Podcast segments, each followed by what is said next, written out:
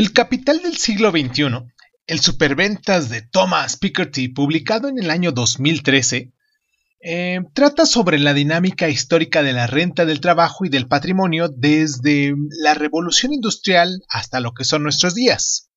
Con un título que nos recuerda justificadamente la obra de Karl Marx sobre la acumulación del capital del siglo XIX, Piketty nos ofrece su análisis de la situación económica en este principio del siglo XXI con la ventaja de disponer de datos cuantitativos inimaginables en la época de los economistas clásicos.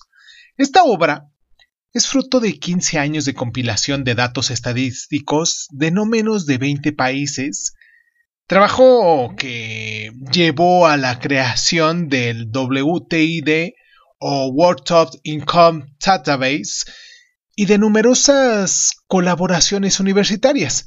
Se trata de una verdadera referencia para todos aquellos que quieren comprender más en la profundidad las transformaciones del capital, del trabajo y de la economía mundial de los últimos 300 años. Además, gracias a la retrospectiva histórica, este estudio propone una propuesta en perspectiva de la situación económica actual. Incluso apela, como la veremos más adelante, en un verdadero cambio de paradigma. Su postulado, la propia dinámica del capitalismo, en periodos de débil crecimiento económico genera una concentración del capital en manos de una minoría muy rica, lo que perdón, que no deja de aumentar esa desigualdad. Hoy aquí en Crónica Lonares hablaremos de mm, estos argumentos y de las soluciones aportadas del autor sobre la relación del capital del siglo XXI. Yo soy Irving Sun, esto como les digo es Crónica Lonares y pues espero que se encuentren muy bien siendo hoy miércoles 20 de julio del año del Señor 2022 y pues nada, ¿qué tal si comenzamos? Cierra los ojos, cierra los ojos, cierra los ojos, cierra los ojos. Si escuchas que alguien se acerca, no temas, todo estará bien.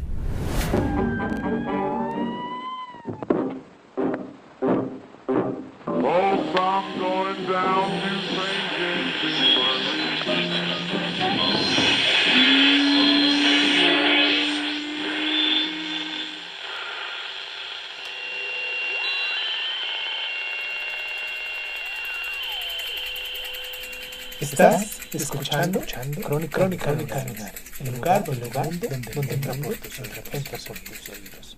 Bienvenido. Thomas Piketty nace en Kichi en el año de 1921 y es profesor de economía y director de estudios en la Escuela de Altos Estudios en Ciencias Sociales de París desde el año 2000. Asimismo, del año 2005 al 2007 se encarga de la creación y más tarde de la dirección de la Escuela de Economía de París. Es un autor de numerosos artículos académicos y de una decena de libros dedicados al, desarrollo económico y a la cuestión de distribución de la riqueza. Su obra, de la cual vamos a hablar hoy un poquito más este, tendido que de lo normal, El Capital del siglo XXI, claro, ha alcanzado un estatus de superventas mundial con varios cientos de miles de ejemplares vendidos en todo el mundo, tanto en Europa como en Estados Unidos y también en Asia. Picorty adopta una mm, perspectiva macroeconómica a nivel mundial. Al hacerlo, nos intenta aportar su granito de arena a la reflexión general relativa a los mecanismos de inestabilidad financiera que han sucedido de la crisis del 2008-2009. Esta crisis provocó un cuestionamiento, que aún está vigente, de los paradigmas dominantes en las ciencias económicas, conceptos teóricos basados en la doctrina neoclásica y una metodología que se apoya en gran medida en la modernización matemática. Aunque desde principios del siglo ya podíamos observar el desarrollo de nuevos enfoques que a veces se alejan mucho de los principios neoclásicos. La disciplina tal y como se nos enseña en la universidad sigue estando unida a una corriente nacida a finales del siglo XIX, lo que contribuye al mantenimiento de un modelo dominante que a veces no va acorde con la evolución de nuestra sociedad. La crisis de, del 2008 sacó ¿cómo decirlo?, esos problemas a la luz, poniendo de manifiesto la capacidad de la disciplina para prever o incluso explicar estos fenómenos de crisis. De esta manera, Piketty se inscribe en las preocupaciones de su tiempo al dar cuenta de las evoluciones recientes de nuestro sistema a nivel mundial e intenta comprender el porqué de la inestabilidad actual, lo que hace al margen de los esquemas habituales que rigen el pensamiento económico. En primer lugar, su estudio es mucho más amplio que la mayoría de los estudios que suelen, mm, se suelen realizar por ahí, tanto en el plano geográfico y temporal como en lo relativo a la cantidad de datos en el que se basa. Seguidamente, su punto de vista, el de reparto y la acumulación del capital como elementos principales de funcionamiento en las sociedades modernas, tiende a ser un tanto atípico. En lo que se refiere a su metodología, se acerca tanto a la economía como a la historia o a la sociedad. Esta obra se dirige tanto a especialistas como a un público un poquito más amplio, interesado en ampliar sus conocimientos en estos ámbitos. Vamos a hacer nuestra primera pausa aquí a continuación para eh, que ustedes se pongan en contacto con nosotros para que nos dejen sus mensajes, para que contribuyan eh, con sus eh, sugerencias para temas a futuro. Y pues nos pueden encontrar como Crónica Lunares de Zoom en Facebook, en Instagram, en YouTube y este nos pueden descargar en las plataformas de audio y podcast, las más conocidas, ahí estamos. Y pues y pues nada, espero que me manden sus mensajitos en arroba, en digo, en arroba hotmail.com y pues nos estamos leyendo y contestando al mismo tiempo, ¿vale? Vamos a hacer nuestra pausa y ya nos metemos de lleno con este resumen del libro del capital del siglo XXI. Vamos a la pausa y regresamos.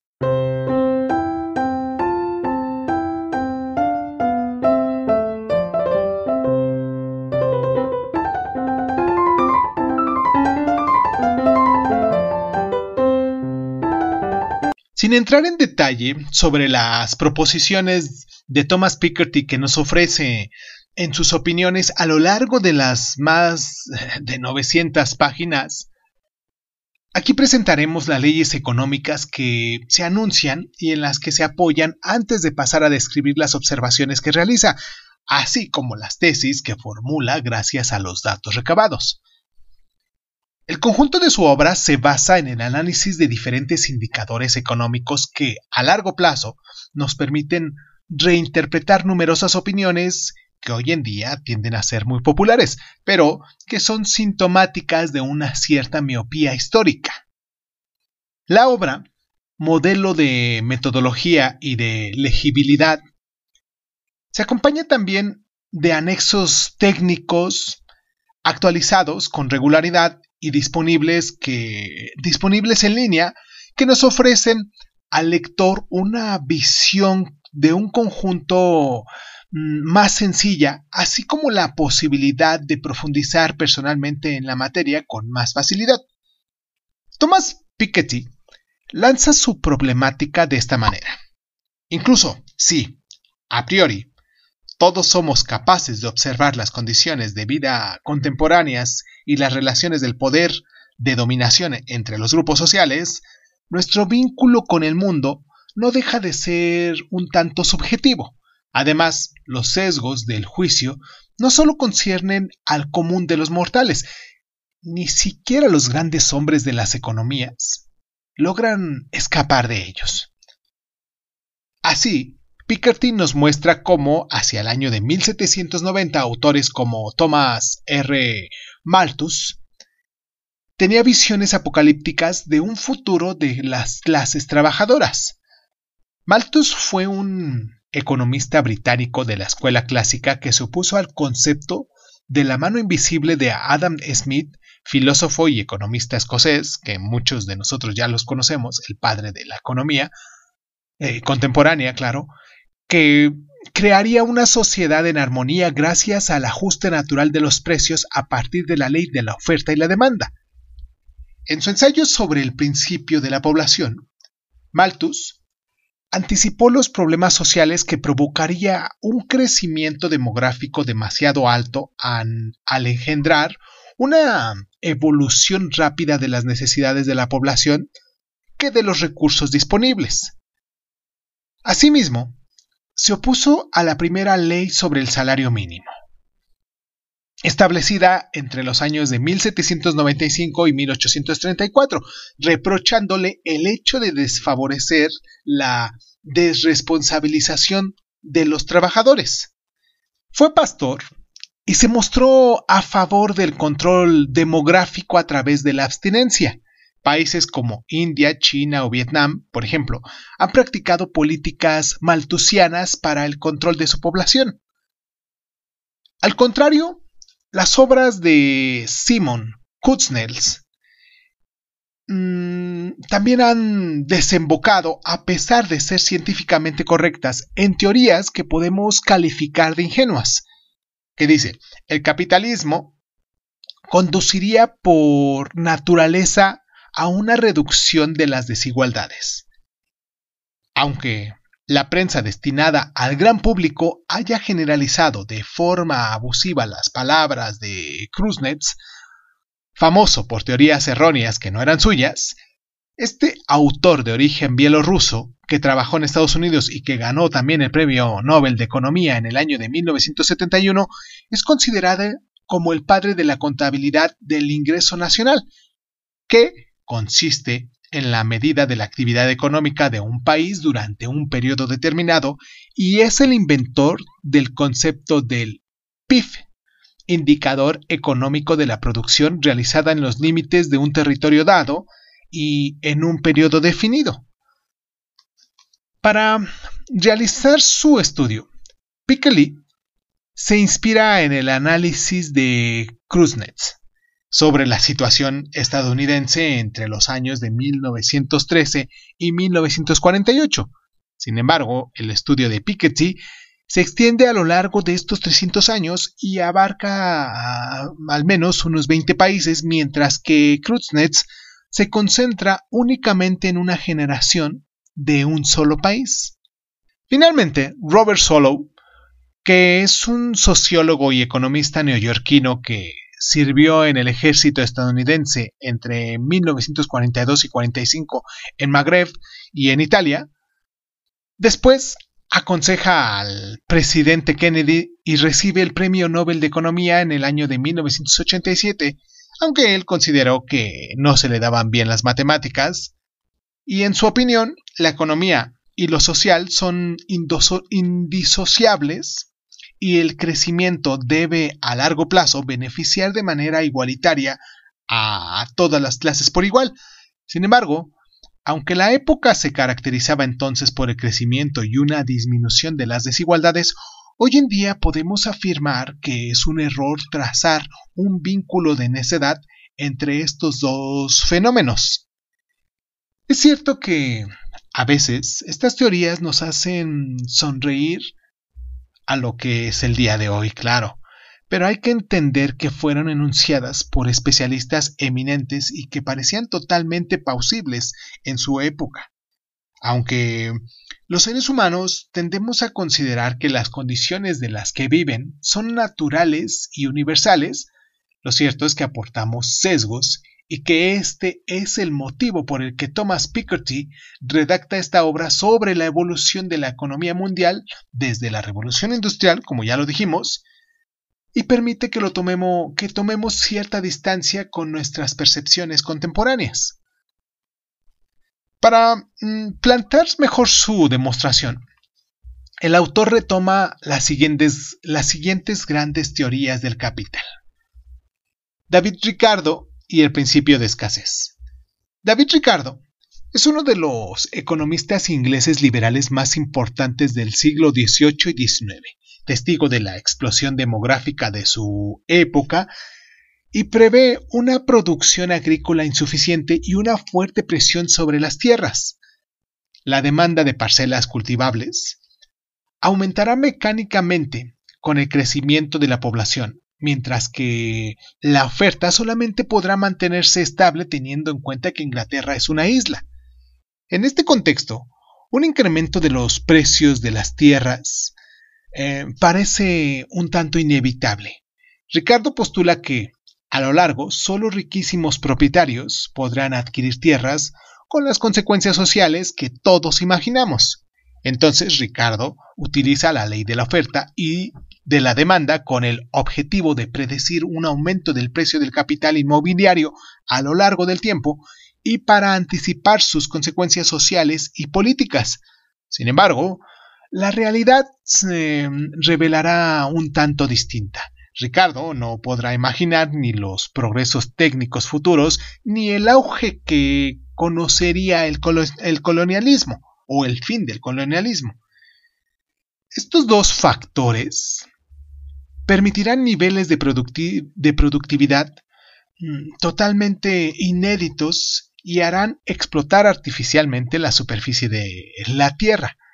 La teoría económica, aunque es matemáticamente lógica, eh, se ve de esta forma obsoleta debido a factores históricos imprevisibles. Marx y el principio de acumulación infinita. En el primer tomo del Capital, Karl Marx eh, defiende la idea de la acumulación infinita del capital en manos de una minoría que provoca la miseria del proletariado industrial, tanto en Inglaterra como en Alemania, en Francia o en Bélgica, que es el primer país de Europa continental en sufrir el impacto económico y social de la revolución industrial. El periodo de entre 1800 y 1860 se distingue efectivamente por salarios extremadamente bajos y por capitales que se esfuman. La situación es entonces tan impactante para la población que aparecen los primeros partidos socialistas. En Bélgica, una serie de disturbios que se saldan con víctimas eh, mortales obligan al rey Leopoldo II a iniciar un esbozo de legislación laboral, tiempo de trabajo limitado, edad mínima, entre algunas otras cosas. De hecho, las condiciones de trabajo de la época recuerdan las actuales en los países en vías de desarrollo, pero habrá que esperar a la reconstrucción posterior a las dos grandes guerras mundiales y a la llegada del, entre comillas, peligro comunista para que se hagan progresos más sustanciales en términos legislativos y para que los salarios comiencen a recuperarse de su retraso a nivel de crecimiento. Para Carlos Marx, para Carlitos, la disminución del retorno sobre la inversión del capital causada por los choques de oferta y por el incremento de la competencia podían tener dos tipos de consecuencias. La revuelta del pueblo, privado de trabajo y de medios de subsistencia, o la guerra entre capitalistas. Aunque los escritos de Marx y de Engels fueron fuertemente criticados después de la caída de la URSS ya en, 1880, en 1989, perdón, teniendo en cuenta el triunfo de este acontecimiento, eh, que supuso para el capitalismo, las predicciones de Marx eran correctas en numerosos aspectos. Algunos de estos son los antagonismos entre capitalistas que desempeñaron un papel importante en la entrada de la guerra en 1914. Después, en 1918, Europa se vio sacudida por graves conflictos sociales que permitieron que alcanzara el poder partidos de extrema derecha, del nazismo, nacionalsocialismo germánico y también del fascismo, la ideología contrarrevolucionaria italiana violentamente opuesta al socialismo y al comunismo. Otro de los puntos fueron los movimientos socialistas y comunistas que marcaron la historia de entre los años de 1950 y 1980 e incluso dividieron el mundo en dos bloques ideológicamente opuestos durante lo que se le llamó la Guerra Fría. Hoy en día, la pertinencia de la obra de Marx sirve para ofrecernos un marco teórico para analizar las revoluciones de la concentración del capital. Piketty anuncia dos grandes principios económicos que califican como leyes fundamentales del capitalismo. La primera establece que la participación del capital y el ingreso nacional es igual al producto de la tasa del rendimiento del capital y de la relación entre el patrimonio nacional o capital nacional, es decir, el total de los patrimonios privados y el ingreso nacional. La segunda ley, que es un tanto más reveladora de la lógica global de la, de, de la obra de la cual estamos hablando hoy, estipula que a largo plazo la relación entre el patrimonio y el ingreso nacional está relacionada con el cociente de la tasa de ahorro y la tasa de crecimiento de la economía.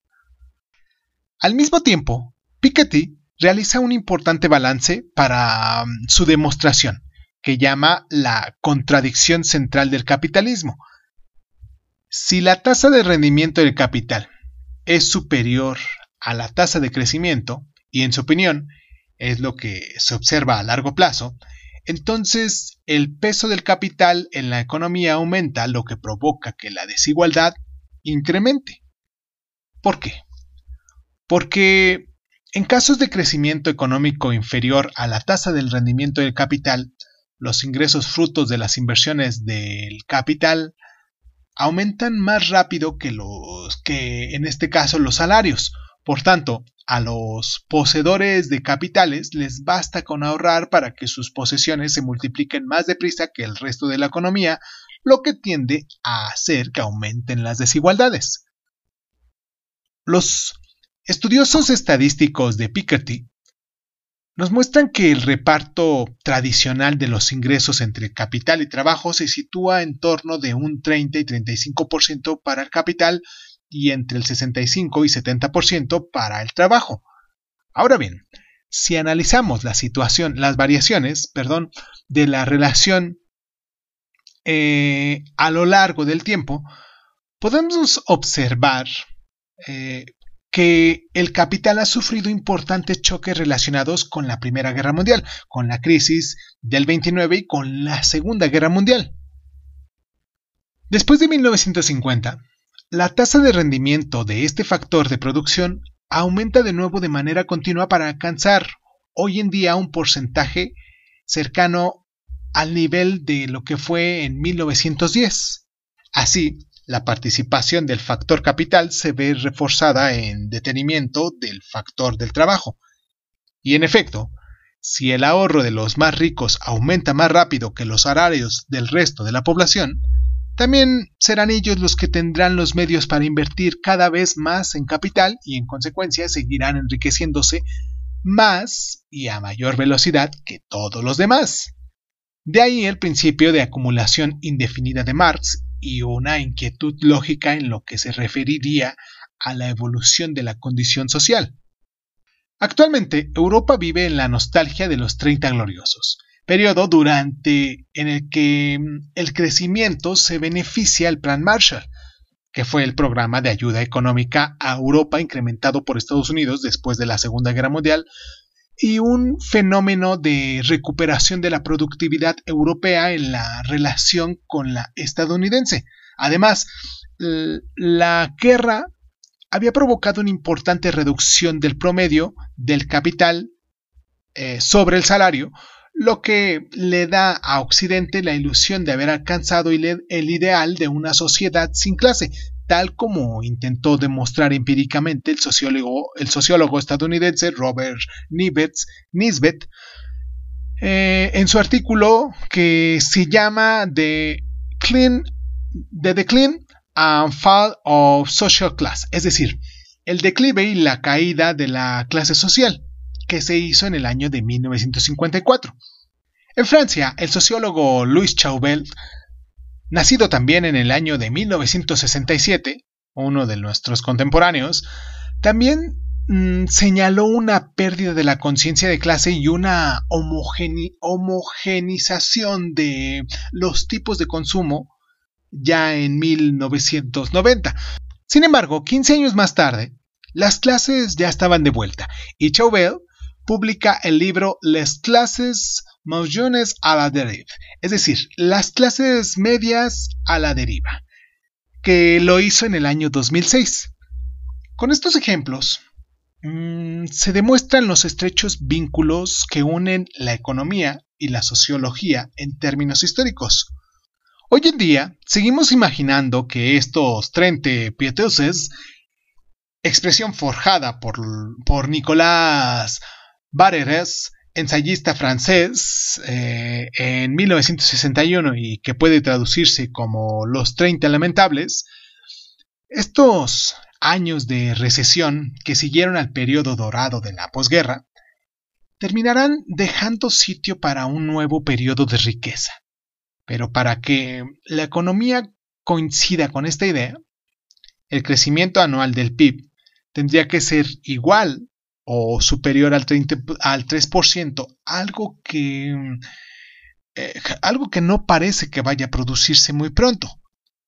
Piketty sostiene que al igual que muchos economistas, que la situación de los 30 gloriosos fue excepcional y que mm, es muy posible que vuelvan a darse.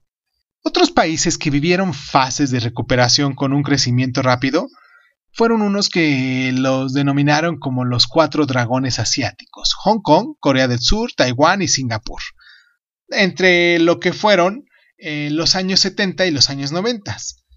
Los BRICS, que en este caso también es eh, Brasil, Rusia, India, Sudáfrica y especialmente China, experimentaron actualmente este fenómeno de una cierta recuperación. Y por su parte, China parece haber alcanzado parcialmente a Occidente, ya que hoy en día sufre una desaceleración del crecimiento por debajo del 10%.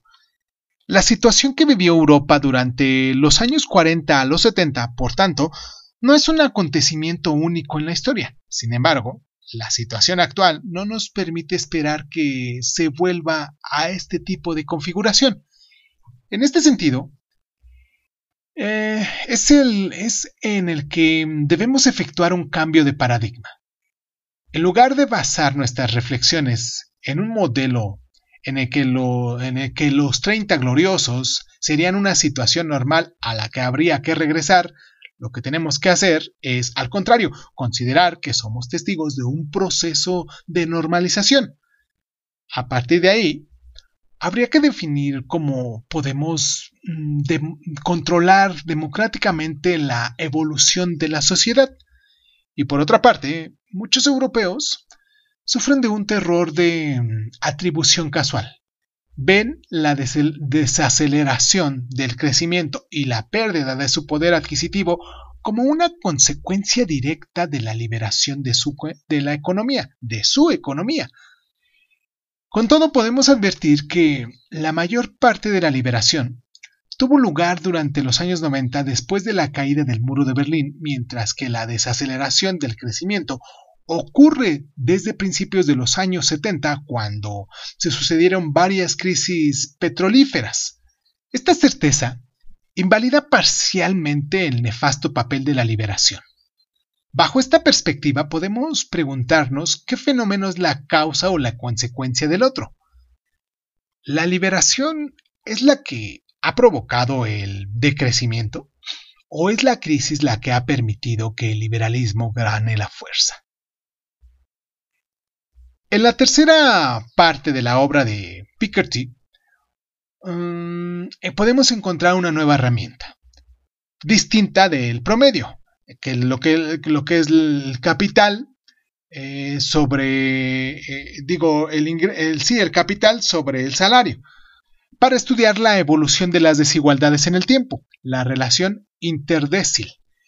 Fundada en un método estadístico clásico, esta relación es un indicador simple que permite comprar las diferencias entre los salarios más altos y los más bajos. El método para obtener este indicador tiende a ser el siguiente. compila los salarios de toda una población durante mm, un año dado. Cuenta el número de ocurrencias de cada salario, es decir, el número de personas que tienen el mismo salario. Coloca las cifras en un gráfico para obtener una curva de distribución de los salarios de la población, que ahora puedes dividir entre 10% y el 1% o el 0.1%. Divide el último eh, decil, que es el 10%, es decir, el salario mínimo del 10% más rico, entre el primero, que representa el salario máximo del 10% del más pobre, y después vuelve a realizar la operación cada año y traslada los resultados a una línea del tiempo para obtener el periodo de desigualdad a largo plazo. Este método, que es muy utilizado por los institutos de estadística, pero que Piketty critica el uso sistemático de la relación interdecil, eh, si bien de la relación interpercentil, el 1% más rico contra el 10% más pobre, revela mucho más las evoluciones actuales en materia de esta desigualdad.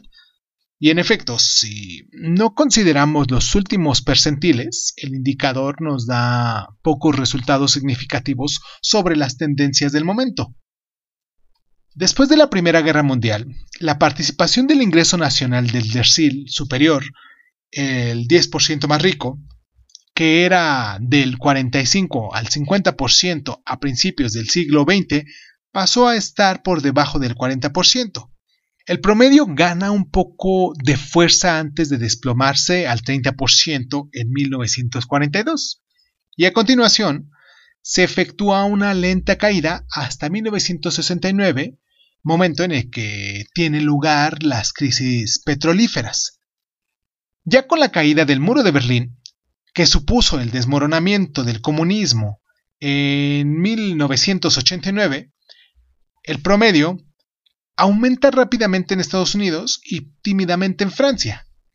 A nivel sociológico, desde la Belle Époque, años precedentes a la Primera Guerra Mundial hasta finales del siglo XX, pasamos de una sociedad burguesa de, rentistas a una sociedad de ejecutivos más merocrática, en la que la riqueza heredada está mal vista. Los percentiles del 90 a 99 están efectivamente conformados por ejecutivos, ingenieros, médicos, abogados y comerciantes que ganan aproximadamente el doble del salario medio. Si bien Piketty condena los institutos de estadística, lo cierto es que hoy en día el núcleo del desarrollo de las desigualdades se encuentran en el porcentaje de la población más rica que puede ganar entre 10 y 30 veces el salario medio.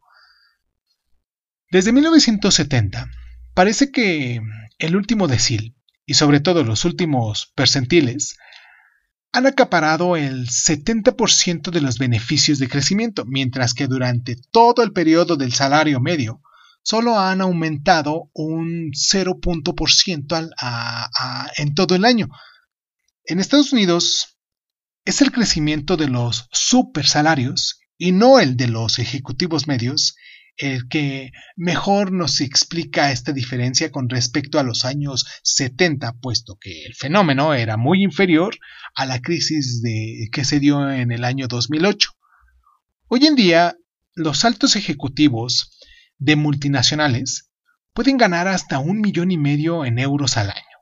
Este fenómeno, como mínimo, claro, ¿eh? este fenómeno de origen anglosajón tiende actualmente a difundirse por Europa, Alemania, Japón y Dinamarca. Y en cierta medida, mientras estas desigualdades se formen en el seno de un sistema merocrático, estas no cuestionarán la sociedad democrática moderna, claro que no, pero dado que, como hemos visto, la tasa de rendimiento del capital es actualmente superior a la tasa del crecimiento y teniendo en cuenta que esta tasa de rendimiento del capital es especialmente más elevada cuanto más altas son las sumas invertidas, son los que ya poseen un gran capital inicial los que siguen enriqueciéndose. De cierta manera, volvemos a un modelo de sociedad rentista similar al de la Bella Época.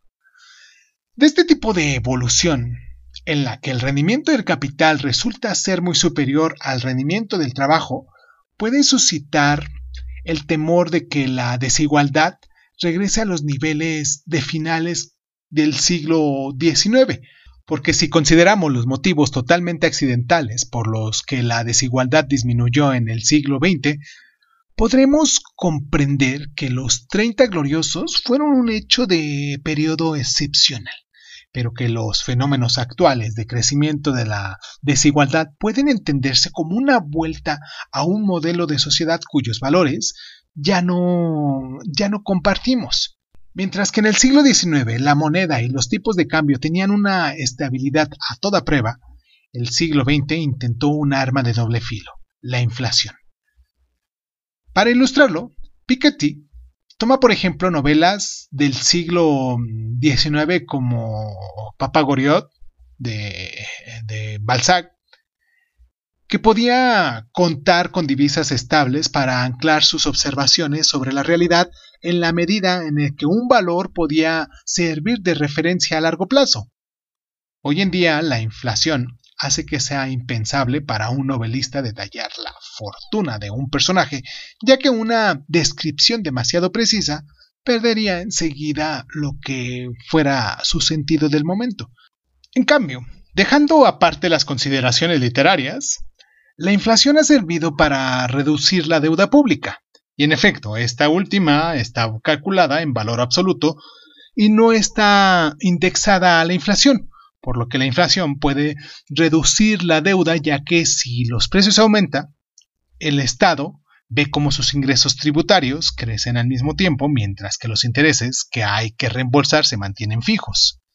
Este sistema ha sido muy utilizado por numerosos países europeos después de las crisis petrolíferas, ya que los intereses que habría que reembolsar cargaban muchos los fondos públicos y por desgracia, aunque permite pagar las deudas a bajo coste, la inflación también provoca un aumento de los costes de producción, lo que repercute en los precios de exportación y por tanto crea una diferencia de competitividad en relación con el resto del mundo. Este factor ha provocado por sí solo numerosas deslocalizaciones fuera de la OSD y ha permitido la recuperación de algunos países emergentes que han podido aprovecharse de su producción un tanto más barata. Piketty utiliza estos mm, acontecimientos relativos a la economía internacional para explicarnos qué tipo de evolución debemos esperar de los años venideros.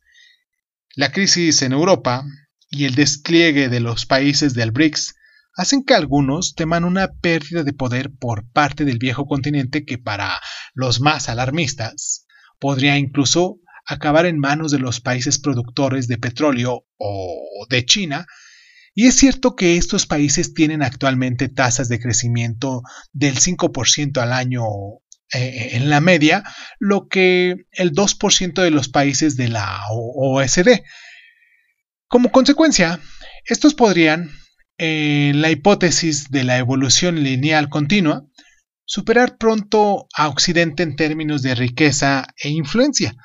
Pero, en realidad, estos países están en pleno proceso de recuperación y la historia nos ha enseñado que su crecimiento disminuirá cuando hayan alcanzado el mismo nivel de desarrollo que los países de la OSD. Este fue el caso de la Europa occidental tras la reconstrucción posterior de la Segunda Guerra Mundial y es actualmente el caso de China, que debe renunciar a un crecimiento de dos cifras. El país sigue actualmente la misma senda de sus predecesores, devaluando su moneda para compensar un nuevo déficit de competitividad sobre los países del, sudoeste asiático, que también han entrado hace poco en el proceso de crecimiento sostenido.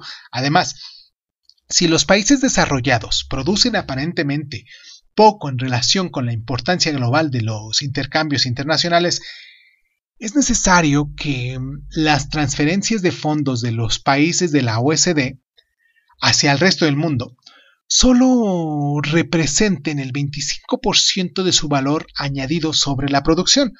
La mayor parte de los intercambios los realizan los países miembros de la OSD, que son entre ellos sus mejores clientes mutuos. Para Piketty, lo que hay que esperar no es, por lo tanto, una dependencia creciente de Occidente con sus proveedores de materias primas o de productos elaborados, ya que en realidad la mayor parte de sus intercambios no van más allá de las fronteras de la OSD, sino un desarrollo importante de los capitales privados. Es cierto que este modelo económico defendido por el autor predice un futuro en el que los países están cada vez más dominados por sus propios millonarios, y sin embargo, esto no es una fragante desventaja para los países occidentales.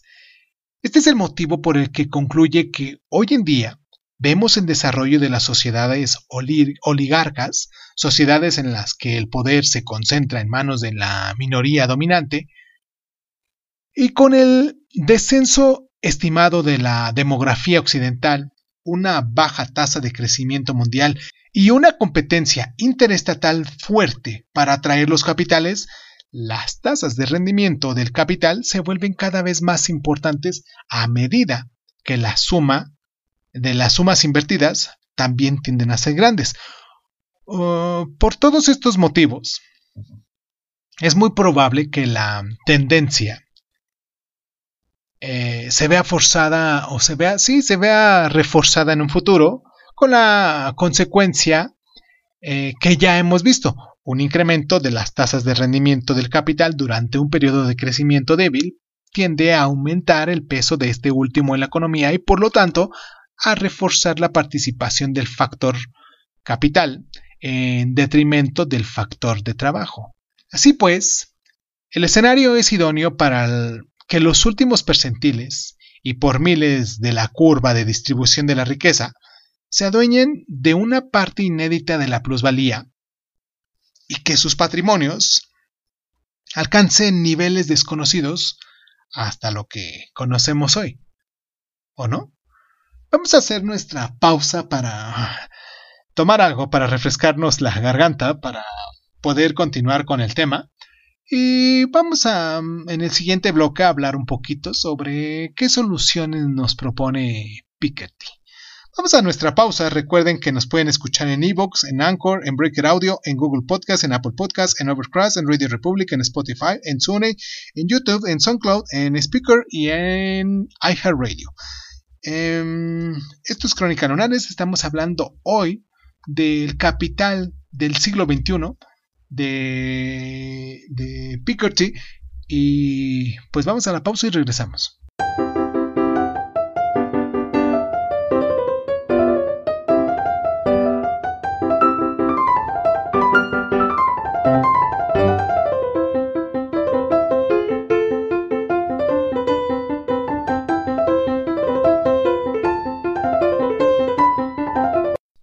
tener en cuenta diferentes elementos para mm, conseguir modelos de predicción que, aunque difícilmente pueden predecir el futuro, como hemos visto con el caso de Kruznets o en el caso de Ricardo, sí pueden proponer hipótesis probables y así nuestras débiles tasas de crecimiento económico y demográfico no parecen listas para reducir el coeficiente.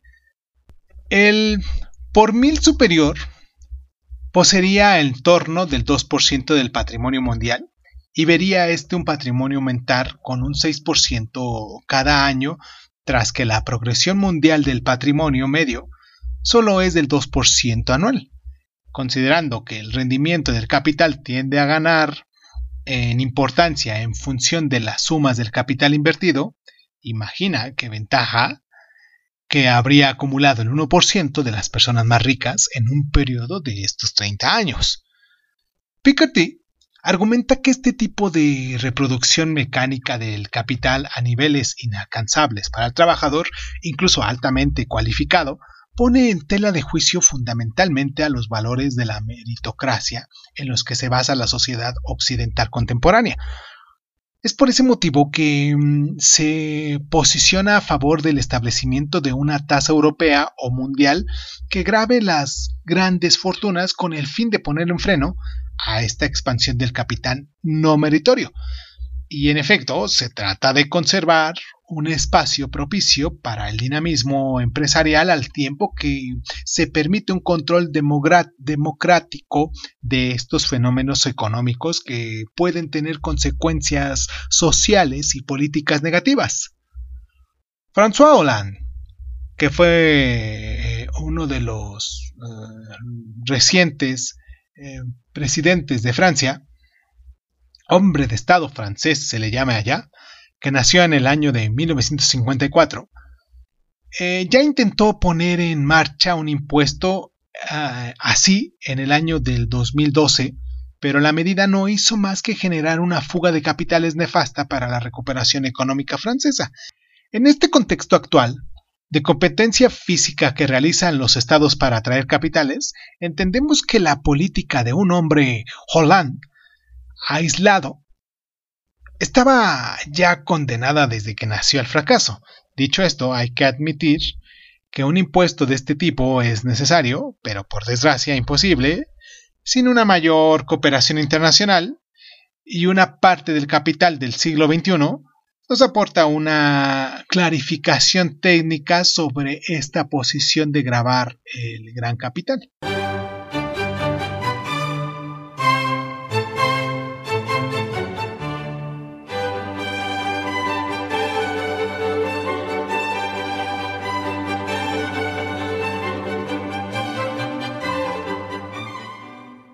Hablemos de las críticas a su perspectiva.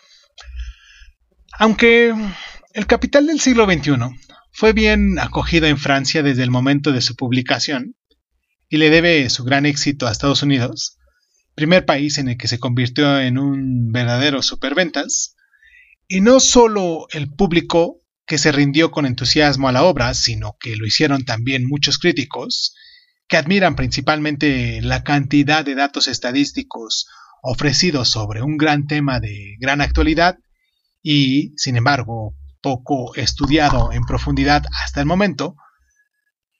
Sin embargo, eh, numerosos analistas han reprochado a Thomas Piketty la manera en la que ha interpretado estos datos, denunciando errores de cálculo y una visión poco realista.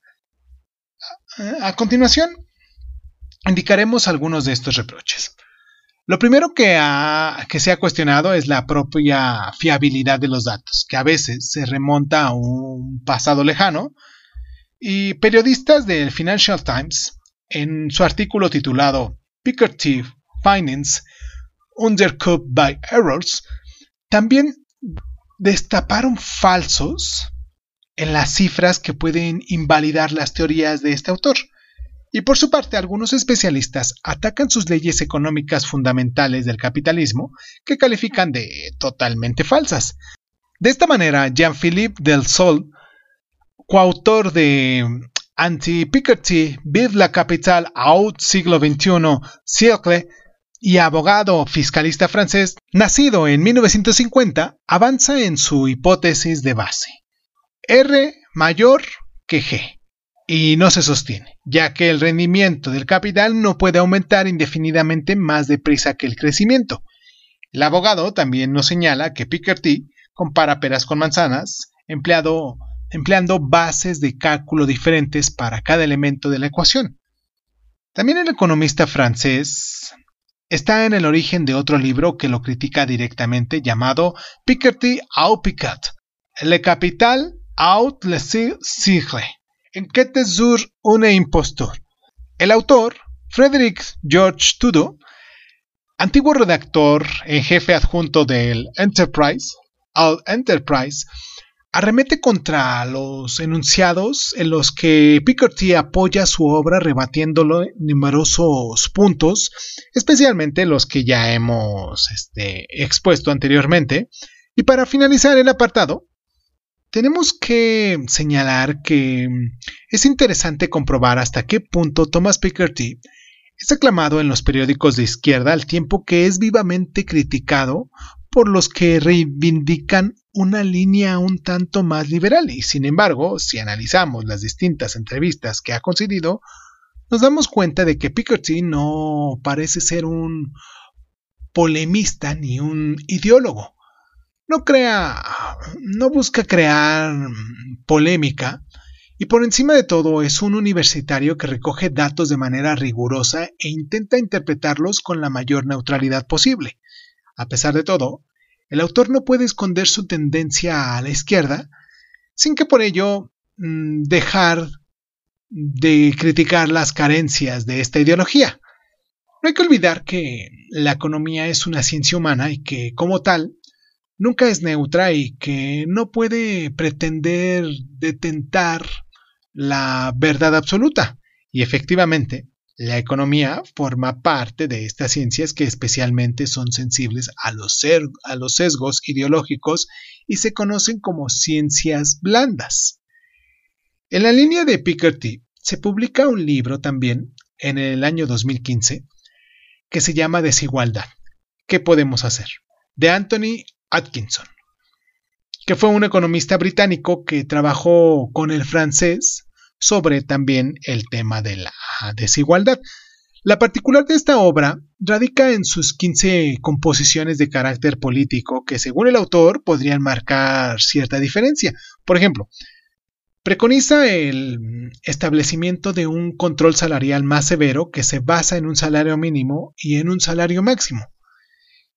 Y hay que destacar que el capital del siglo XXI ya forma parte de los trabajos que se ofrecieron que ofrecieron argumentos a algunos movimientos populares como el de los indignados nacidos en España en mayo de 1911 o el de Occupy Wall Street que apareció en Estados Unidos en septiembre de ese mismo año. Y en la propia página de inicio del sitio web de este último de estos últimos movimientos encontramos el siguiente eslogan. Lo que tenemos en común es que somos el 99% de personas que no toleran la codicia y la corrupción del otro 1%.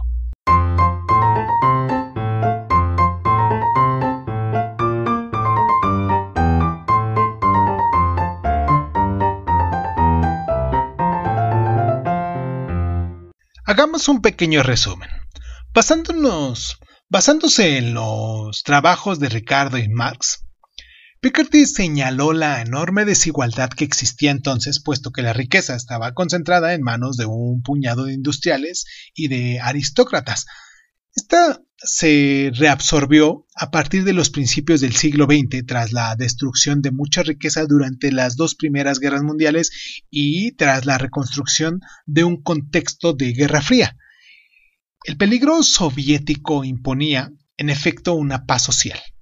El círculo virtuoso que vinculaba aumentos de los salarios con crecimiento económico vio su fin con la crisis petrolíferas de los años 70 mm, Hoy en día nuestra miopía histórica nos incita a creer que los problemas económicos tienen su origen en la crisis del 2008.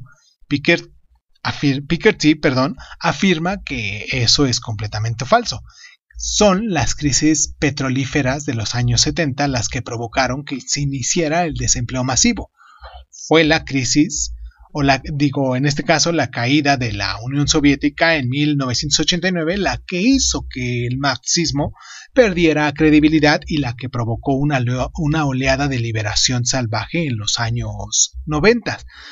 También son las inflaciones, las políticas inflacionistas que em, quieren reducir la deuda pública que han creado una distancia competitiva entre los países de la OSD y todo el resto del mundo.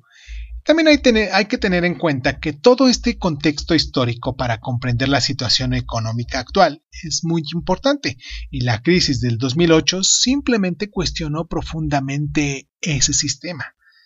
Deseosos por que comprendamos los problemas del aumento de las desigualdades y por tanto de la concentración del capital actual, Piketty nos anuncia dos leyes fundamentales y una contradicción central del capitalismo sobre las que basa sus conclusiones.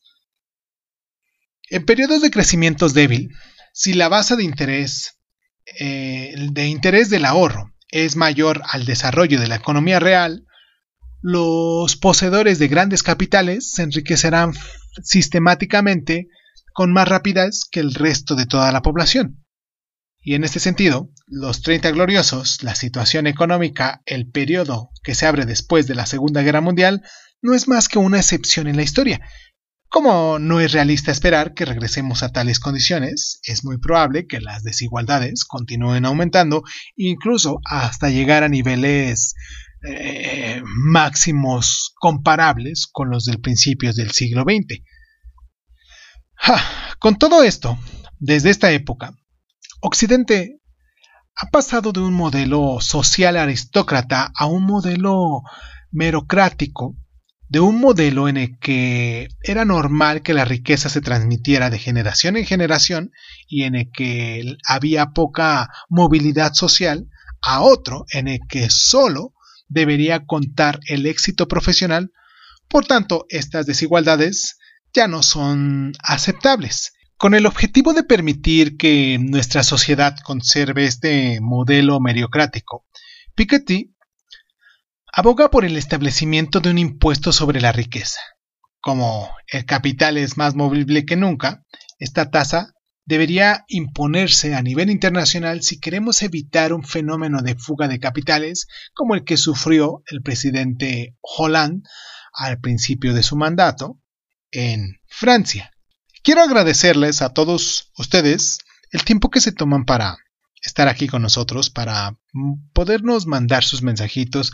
Sé que últimamente estos, estos este, programas han sido un tanto extensos y mucha gente pues los está escuchando por partes o eh, algunos que otros lunares que, han sido fieles a nosotros nos, se los echan corriditos porque mm, como, como yo decía quizás a lo mejor hemos reducido algunos días pero hemos extendido un poquito lo que es eh, este los temas bueno más que nada el contenido del tema porque pienso que estarlos fraccionando esto no, nos, nos, deja, nos queda de ver y pienso que así de corridito quizás sea un poquito más fácil porque si tenemos un ratito en el cual estamos haciendo ejercicio o a lo mejor estamos viajando o andamos en el coche le podemos poner y lo vamos escuchando y, y pues es importante porque el tema eh, empieza y termina el mismo día, ¿no?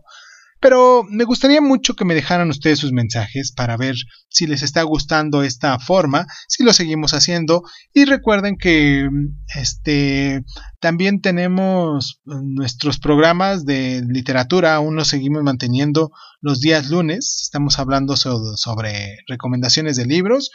Eh, ahorita el día de mañana vamos a tener el día 21, jueves 21, mañana es jueves 21, claro.